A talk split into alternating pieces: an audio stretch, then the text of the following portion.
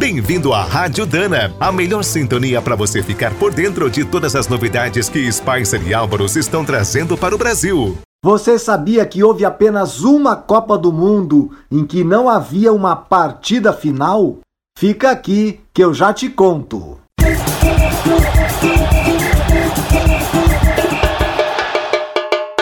E agora na Rádio Dana, a BZ da seleção.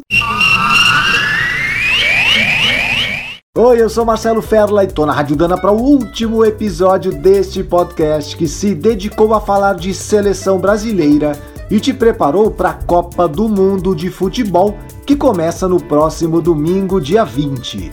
No 12 capítulo, convocamos as letras T de tabela e X de cheque, que é a tradução em português para a palavra sheik, o título de quem é um soberano no mundo árabe.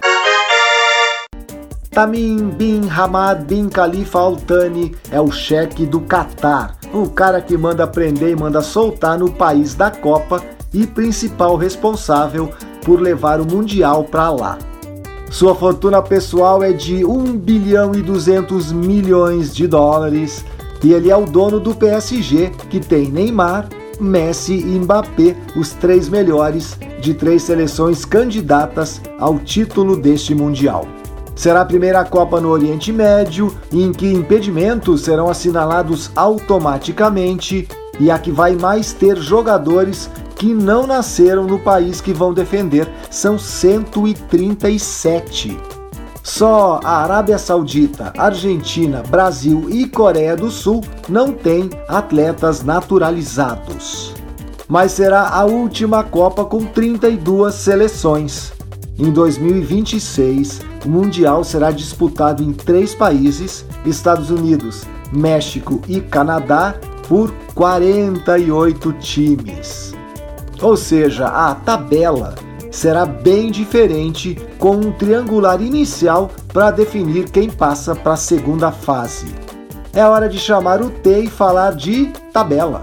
ABC da seleção. Antes de chamar 2022, deixa eu te contar uma curiosidade sobre a Copa de 50 no Brasil. O Maracanaço, o jogo entre Brasil e Uruguai que decidiu a Copa de 50 a favor dos uruguaios, não era exatamente a final da Copa.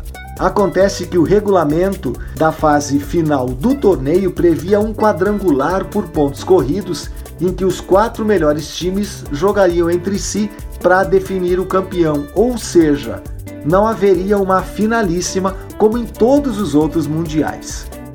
Brasil, Espanha, Suécia e Uruguai disputaram o quadrangular e quis o destino que apenas as seleções sul-americanas não apenas chegassem no último jogo em condições de levantar a taça, como jogassem uma contra a outra. O Brasil tinha melhor campanha e por isso defendia o empate para ser campeão, mas foi derrotado e adiou o sonho do título em oito anos. Na Copa que começa domingo, o sonho do título passa pela primeira fase, em que a seleção precisa ficar entre as duas melhores do grupo G, em que enfrenta Camarões, Suíça e Sérvia. Depois precisa suplantar um dos classificados entre Coreia, Gana, Portugal e Uruguai. Daí para frente fica difícil prever adversários, mas seriam apenas mais dois jogos para chegar na final, dia 18 de dezembro.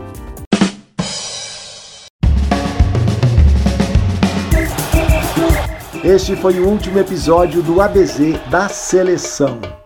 Espero que vocês tenham gostado de ouvir, tanto quanto eu gostei de fazer o podcast ludopédico da Rádio Dana.